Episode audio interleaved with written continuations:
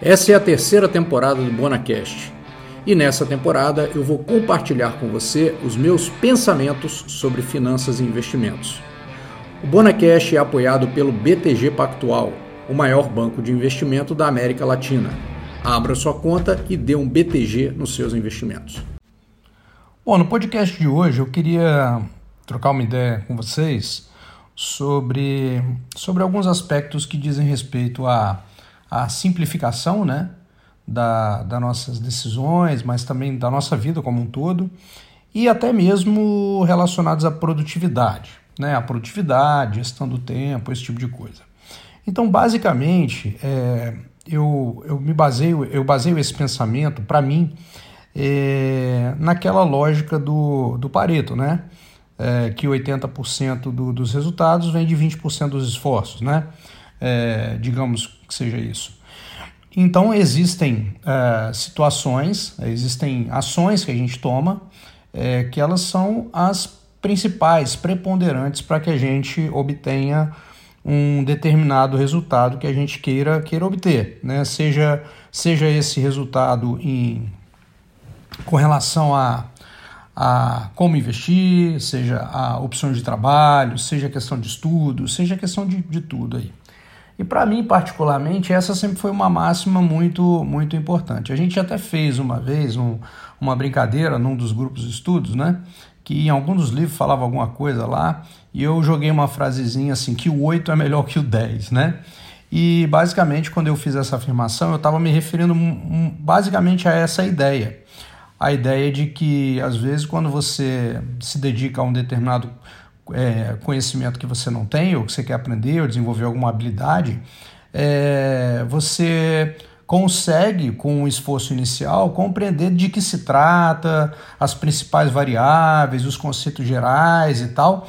E a partir de um determinado momento, para você continuar a sua progressão, é, você passa a ter que se dedicar profundamente, né, é, de maneira intensiva, para obter ganhos incrementais de, de conhecimento efetivo, né? de coisa que você vai compreender é, e efetivamente de coisas, de coisas é, é, que você vai poder usar na prática. Então, eu acho que essa ideia é bem legal e, de certa forma, isso foi um aspecto que, que sempre norteou a minha, a minha vida, não de maneira consciente, mas mesmo de maneira inconsciente. Né? Então, ao longo da minha trajetória, eu já fiz muita coisa. Né? Então, por exemplo, quando o pessoal fala assim, ah, qual foi o primeiro produto financeiro né, que você aprendeu?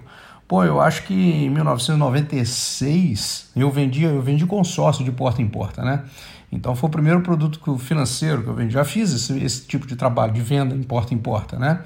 Era comum, era a maneira principal de venda seja com esse produto ou com outros produtos, né? Depois telefonia, máquinas copiadoras, é uma série de coisas, né? Já trabalhei em companhia aérea, em aeroporto, já fiz um monte de coisa. E o interessante, prestei o serviço militar obrigatório. Então, grande grande coisa de toda essa história é que você vai juntando um monte de aprendizado e isso vai enriquecendo a cultura geral de uma maneira que você consegue é, dialogar ou ter percepções ou primeiras impressões interessantes sobre diversos temas, né? Mas o ponto aqui é, não é nem muito esse não, né? Não é falar do que, do que eu fiz, isso aí não, não interessa muito, é só algumas, alguns aspectos de ilustração. Mas como eu encaro essa questão, né? Eu entendo verdadeiramente que a gente entender os conceitos gerais de determinadas situações muitas vezes vão ser suficientes para que a gente possa tomar boas decisões. Eu posso até adicionar um pouquinho a mais é, para poder sair do 8 para o 8,5 ou para o 9, mas às vezes a luta pela, pela, pela excelência, né? pela excelência não, pela perfeição, ela não, não retorna, né? a perfeição nunca é atingida. A excelência, sim, ela é atingida, né? a busca pela perfeição, é, a, a, busca pela melhoria, você sempre tentar melhorar, é possível, lógico, mas a perfeição não é, e não é uma, não é uma capacidade humana, né? realizar as coisas de maneira perfeita, não tem como. Então, é, isso coloca sempre em questão aquela coisa de que existe, em tese, um ponto ótimo de uma dedicação, né? um ponto ótimo onde eu tenho equilíbrio entre o retorno que eu estou tendo, seja de aprendizado, seja retorno é, emocional, seja retorno financeiro mesmo, né? É, com relação a, a, a, isso, né? Ou seja, até quando o meu esforço, o meu, meu, a minha dedicação em determinada coisa gera retorno e até quando ela já passa a não, não gerar tanto retorno, começa a ser residual. E essa é uma discussão muito interessante, porque é, de, de uma maneira um pouco diferente, eu aprendi a valorizar isso especificamente quando eu fui morar em São Paulo, né? Porque São Paulo, quem não mora em São Paulo, é, cabe aqui a, a informação, e quem mora em São Paulo vai, vai compreender a ideia. Porque São Paulo é uma cidade enorme, né? Então, assim, você não, não conhece a cidade, você mora numa determinada região e conhece, tudo está próximo de você, não dá para você é, fazer muita coisa ou se deslocar muito, né? Essa questão de deslocamento é, um, é uma coisa é, extremamente. É, é, é, um ponto prioritário que você tem que tentar equacionar dentro da sua, da sua vida se você mora numa cidade dessa, né? E aí, essa questão de deslocamento sempre te remete a uma questão de tempo. Porque se você não se organiza minimamente, ou se você não, não tenta morar próximo do lugar onde você trabalha, ou está bem localizado para atividades que possam exigir uma reunião fora, uma coisa assim, você vai perder muito tempo né, é, em deslocamento. Então, daí você começa a ter uma necessidade de eliminar ou fazer um peso daquilo, daquele nível de esforço que você precisa fazer para realizar uma determinada atividade. Porque, por exemplo, se você está lá no seu dia de trabalho, você trabalha numa empresa e tudo, tem um escritório e tal, e você, por exemplo, tem que fazer uma atividade externa, de uma reunião externa, uma coisa assim, cara, pode ser é, que o seu dia já fica comprometido por essa atividade. Então, você tem que pensar muito bem é, onde que pode ser essa atividade, qual o tempo que isso vai levar e se vai valer a pena, se vai compensar você de repente fazer determinada atividade. Então, esse dilema aí do, do tempo, da escolha do tempo, da otimização do tempo, acaba é, te obrigando, por uma questão de sobrevivência, a não, a não dar, é, a tentar fazer essa peneira de vale a pena eu fazer isso, não vale a pena eu fazer aquilo, quanto tempo eu joguei fora, ah, eu participei de reuniões improdutivas que não me levam a lugar nenhum, né? E você começa trazendo isso para todas as suas decisões. Então isso tem um lado, um lado, um lado ruim, porque muitas coisas você acha que são legais e você acaba não fazendo porque porque fica em dúvida se aquilo é, vai te dar o retorno. E quando eu falo de retorno aqui, eu não estou falando só retorno financeiro, né, pessoal? Mas é, é o retorno esperado, né? Ou principalmente você começa a realmente eliminar coisas e você vê assim, pô, para que eu precise, para que eu tenha tempo para estudar, para me desenvolver, para fazer determinados projetos, para cuidar da saúde, para é, trabalhar numa coisa que eu estou muito dedicado, etc. Tal, você naturalmente vai ter que abrir mão de muitas, muitas outras, né? Então esse dilema começa a te gerar uma necessidade de gerar um tempo para que você desenvolva aquelas questões que você deseja desenvolver de fato. Quais são as suas prioridades? Então, a princípio, a gente pensa que é uma maneira da gente da gente meramente avaliar custo-benefício, né? Mas depois você começa a ver que isso começa a se tornar essencial para que você possa desenvolver aquilo que é a sua prioridade, porque aquilo que é a sua prioridade vai requerer seu tempo. Né? Aquilo que está entre os 20% que são mais valiosos, que vão gerar 80% do resultado, pode ficar ameaçado se você não fizer esse tipo de, esse tipo de escolha. Então, quando eu, quando eu penso nesse processo, eu acabo sempre enxergando aquilo que a gente sempre fala de, de, de otimização do tempo, de simplificar a vida, de simplificar escolhas, né? É, de focar no, no estudo até um nível em que aquilo traga efetivamente resultado, né? e tentar sempre achar pontos e parâmetros para que a gente possa mensurar, ainda que intuitivamente, tá? Porque não, é, não se trata de medir tudo é, de maneira precisa, mas assim, ainda que intuitivamente, fazer um balanço, um julgamento mínimo é, do nível de esforço que cada coisa vai requerer. Então, isso eu acho que é, que é uma atitude que ela é sensata e ela é essencial até.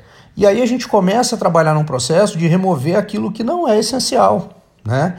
É, e isso que acontece a partir daí é que a gente começa a ver o tempo aumentar, né? E tem uma das coisas que eu acho que são muito importantes quando me perguntam sobre, sobre riqueza, sobre evolução financeira, liberdade financeira, essas coisas, eu sempre acho que o fator tempo, tempo disponível, é um, o fator principal medidor dessa história, né? Existe o, a, a, mensuração financeira, ah, fulano juntou aí tanto, juntei isso, juntei aquilo tal. Sim, mas a partir daí, quanto que você consegue fazer para gerar né, tempo livre para que você possa dedicar aquilo que você entende por prioritário na sua própria vida, seja profissionalmente, seja de hobby, seja de interesse, seja o que quer que seja, e tocar aquela sua vida da maneira como você gostaria, né? Ainda que parece ser um sonho, mas depois chega uma hora que isso vira uma realidade. E aí como é que você vai preencher esse tempo, né? Então, é, o segredo que eu vejo nisso tudo é sempre a gente fazer esse dilema, fazer essa, essa, essa avaliação de, de benefício versus dedicação, né? Porque se a gente faz esse jogo, a gente abre mão, ah, eu não vou ser perfeito em determinadas coisas, mas eu vou ser bom pra caramba. E legal, agora tenho tempo suficiente para poder me dedicar às outras coisas. Então, por exemplo, quando a gente fala aqui do nosso tema de investimentos, agora tem um, uma lógica que isso não se aplica que é interessante, né? Eu mudei aqui que eu pensei rapidinho a falar sobre investimentos, mas pensei rapidinho aqui que tem uma lógica que não só aplica, que é aquilo que a gente quer fazer, que a gente gosta de fazer e que a gente não espera necessariamente um retorno. O ato de fazer por si só já é o retorno. Tem situações que são assim, né? Tem situações, isso normalmente é, vai se encaixar num hobby, numa atividade esportiva que você gosta ou gostava de fazer e agora gostaria de voltar, ou, ou num, sei lá, tem gente que tem diversos diferentes tipos de hobby e interesses, né? Então, quando a gente fala disso, muitas vezes o nosso nível de dedicação não vai obedecer essa regra, porque o, o próprio ato de estar praticando aquela atividade que a gente gosta, né? Pensa assim, pensa que você fala assim, nossa, se eu tivesse todo o dinheiro suficiente agora, tivesse todo o tempo livre agora, o que, que eu faria? né? Ah, eu viria agora para, para o Tahiti, ia ficar lá o mês inteiro. Tá, tudo bem, mas tirando isso, faz, faz conta que você foi para o Tahiti, voltou e agora está em casa. Você tem o tempo livre. O que, que você faria? O que, que você gostaria no seu imaginário? O que, que seria aquela coisa? Ah, eu gostaria de fazer isso todos os dias, né? Então pensa nessa situação. O ato de, de estar fazendo aquilo, você pensa, pô, isso é, é usufruir. Então fazer a jornada nesse processo já é a, usufruir. Então, nesse caso, você não mede muito a relação de, de, de retorno, porque porque o retorno já é a própria atividade em si. Então muda um pouco a lógica. Só que para que você saiba exatamente aonde você tem esse sentimento, em que atividades você tem esse sentimento de que ao realizar a jornada você já está sendo recompensado automaticamente simplesmente pela sua própria realização, é, você precisa de ser um, alguém que otimiza o recurso tempo em outras coisas que não são essas que são o alvo da sua, da sua, da sua vida. Né? Então, é, muitas pessoas gostam do, do, dos desafios intelectuais mesmo, de estudar mais, de aprender, de ler um monte de livro, de ver um monte de coisa e tal mesmo que aquilo não traga um ganho na leitura ou ah, isso vai, vai me ajudar a ser um profissional melhor, vou ganhar mais dinheiro. Às vezes não é isso, mas é porque você tem curiosidade e gostaria de aprender sobre aquela coisa ali. Né? Então, muitas vezes é, a gente fala sobre. Aí, agora sim que eu estava falando sobre investimentos, e a gente sempre levanta essa lebre. Né? E aí entra uma dicotomia, uma, uma, não é uma dicotomia, mas um dilema, que é o seguinte: poxa, se eu quero aprender sobre investimentos para remunerar o meu capital, provavelmente uma bagagem inicial daquilo que é essencial, mais importante, que me ensine é, questões gerais de alocação, de compreensão dos produtos, dos riscos, etc., já vai me permitir fazer uma alocação, montar uma estratégia e pronto, não preciso mais perder tempo com isso. Né? Porém, pode ser que a jornada de aprendizado nesse tema seja algo muito valioso para mim. Eu gosto de estudar, né? Se for este o caso, aí pode ser que você, independente de, da expectativa de assim, não, vou continuar estudando, porque cada vez que eu estudar eu vou conseguir tirar mais 0,1% de rentabilidade ao ano, o que não é verdadeiro, tá? Mas vamos supor que seja isso. Embora o retorno seja muito pouco residual, seja bem residual para cada esforço dedicado que você precisa fazer e vai diminuindo, né? Tendendo a zero é, o, o, benefício esperado, é, em grandes doses de, for, de esforço para ir tendendo a zero o benefício esperado, né, marginal, adicional, ainda assim você se diverte com a jornada, você gosta de ler, você gosta de aprender, você gosta de ver o que os grandes investidores falam, você tira lições dali que não são as lições é, só para investimentos, mas lições interessantíssimas que você consegue incorporar no seu dia a dia, na sua vida, na sua maneira de trabalhar e tal.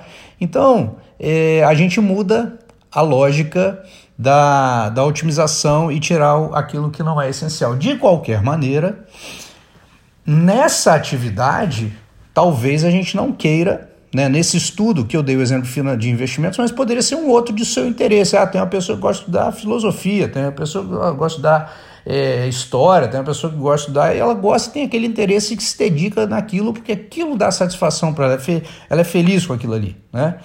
Então, é, embora neste ato você não tenha essa relação, os atos que te proporcionam tempo para exercer essa atividade, eles precisam disso. Então, na verdade, a simplificação, ou a gente tentar sempre trabalhar naquilo que, que é o essencial e reduzir o escopo para o essencial, é o, que de, é o que permite de fato que a gente tenha tempo e energia para lidar com, a, com aquela parte do conhecimento não essencial de uma coisa que me interessa.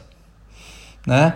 Então, quer dizer, é, eu otimizar o meu trabalho e me dedicar naquilo que dá resultado, ser bem objetivo nisso, eu otimizar meu tempo, não perder tempo com, com projetos que eu acho que, eu que vão me tirar do foco, do meu foco principal e tudo, me gera o tempo que eu quero perder, no sentido de despender, não no sentido de perder, mas de despender, em outras coisas que ali eu não preciso de ter nenhum tipo de retorno efetivo, porque a própria atividade é o retorno. Então, é a ideia aqui desse bate-papo de hoje era justamente a gente trazer essa questão que eu sempre falo, né? Que o ideal é a gente remover tudo que não é essencial, porque existe um grupo de coisas que a gente tem um esforço concentrado que geram a grande parte dos resultados. É, mas que eu preciso fazer isso justamente para buscar aquele nível de interesse que eu tenho em outras coisas que não se. A, que não, que não estão relacionados com sobrevivência, né? É, coisa nesse sentido, mas que nelas sim eu vou me de, eu não vou fazer esse mesmo esse mesmo esse mesma escolha do que é essencial, porque elas o próprio executar já é o resultado, né? Então nesse caso não se aplica. Então é interessante como como é importante a gente sempre pensar em remover o que não é essencial para poder não remover o que é essencial, não remover tudo que não seja essencial no nosso, no nosso grande interesse que a gente tem ao longo da nossa vida, né? Então eu acho que essa é a conversa que eu queria ter hoje, né? Pensando nessa questão da simplificação é, e, e pensando também nesse dilema de que ah, mas às vezes se eu aprender tais coisas de investimento aqui já é suficiente. Beleza, mas às vezes eu gosto do tema e eu quero continuar aprendendo sobre ele, independente de qualquer ganho incremental. Beleza. Ou então eu quero aprender aqui no meu trabalho sobre gestão ah, beleza e tal, eu tenho determinado nível de, de coisa que é prático para mim, eu consigo usar, mas tem um monte de outra coisa que eu gosto de aprender também para saber que existe, para conseguir conversar, para amadurecer minhas ideias e lá, nesse outro, nesse outro aspecto, é, eu não, não preciso é, remover ao que não é, apenas ao que é essencial, né? Então a ideia da coisa é, é aquilo que não é o grande, aquilo que não faz parte dos grandes, das, do, do, que eu gostaria de ter como jornada efetiva, eu tento remover o que não é essencial. Mas aquilo que é a minha própria jornada, que eu consigo me conhecer, encontrar e entender o que, que é, aí eu não tenho essa necessidade, porque tudo é essencial nesse caso porque é a sede do aprendizado pelo aprendizado, pelo fruto do aprendizado, pelo conhecimento, pela experiência, por aquilo que efetivamente acontece exatamente no mesmo momento em que eu estou realizando essa atividade. Né? Então é isso, eu acho que um grande desafio é a gente encontrar este ponto. Né? Depois que a gente passa de uma jornada financeira básica, controla a grana, controla as coisas, é, é encontrar esse desafio, esse desafio de de, de autoconhecimento e compreender aquilo onde eu quero atuar, mesmo no que não seja essencial, né? aquilo que eu quero me dedicar, mesmo na parte não essencial, simplesmente pelo ato é, de participar da jornada e ter aquela atividade que ela por si só já é o meu retorno. Então, era essa reflexão de hoje aqui que eu queria passar para vocês. Não tem nenhuma ideia fechada sobre isso, mas acho que é um insight que pode ser interessante nos dilemas de escolhas, né, da otimização que todo mundo precisa fazer é, ao longo da vida da vida. É isso, beleza, pessoal? Um abraço. O Bonacash é apoiado pelo BTG Pactual, a plataforma de investimentos do maior banco de investimento da América Latina. Abra sua conta e dê um BTG nos seus investimentos.